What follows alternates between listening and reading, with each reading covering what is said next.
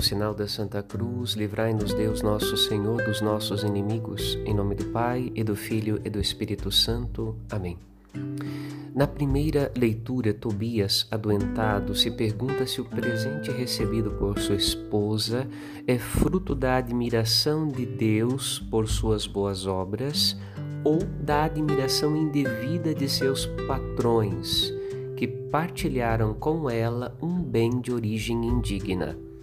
A razão mais profunda se vê no Evangelho, quando Jesus distingue os bens divinos dos bens humanos.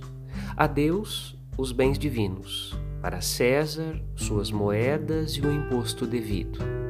Apegar-se às boas obras e receber a sua recompensa que vem de Deus é mais importante que alegrar-se pelo elogio dos homens e por sua recompensa que pode vir de origem iníqua.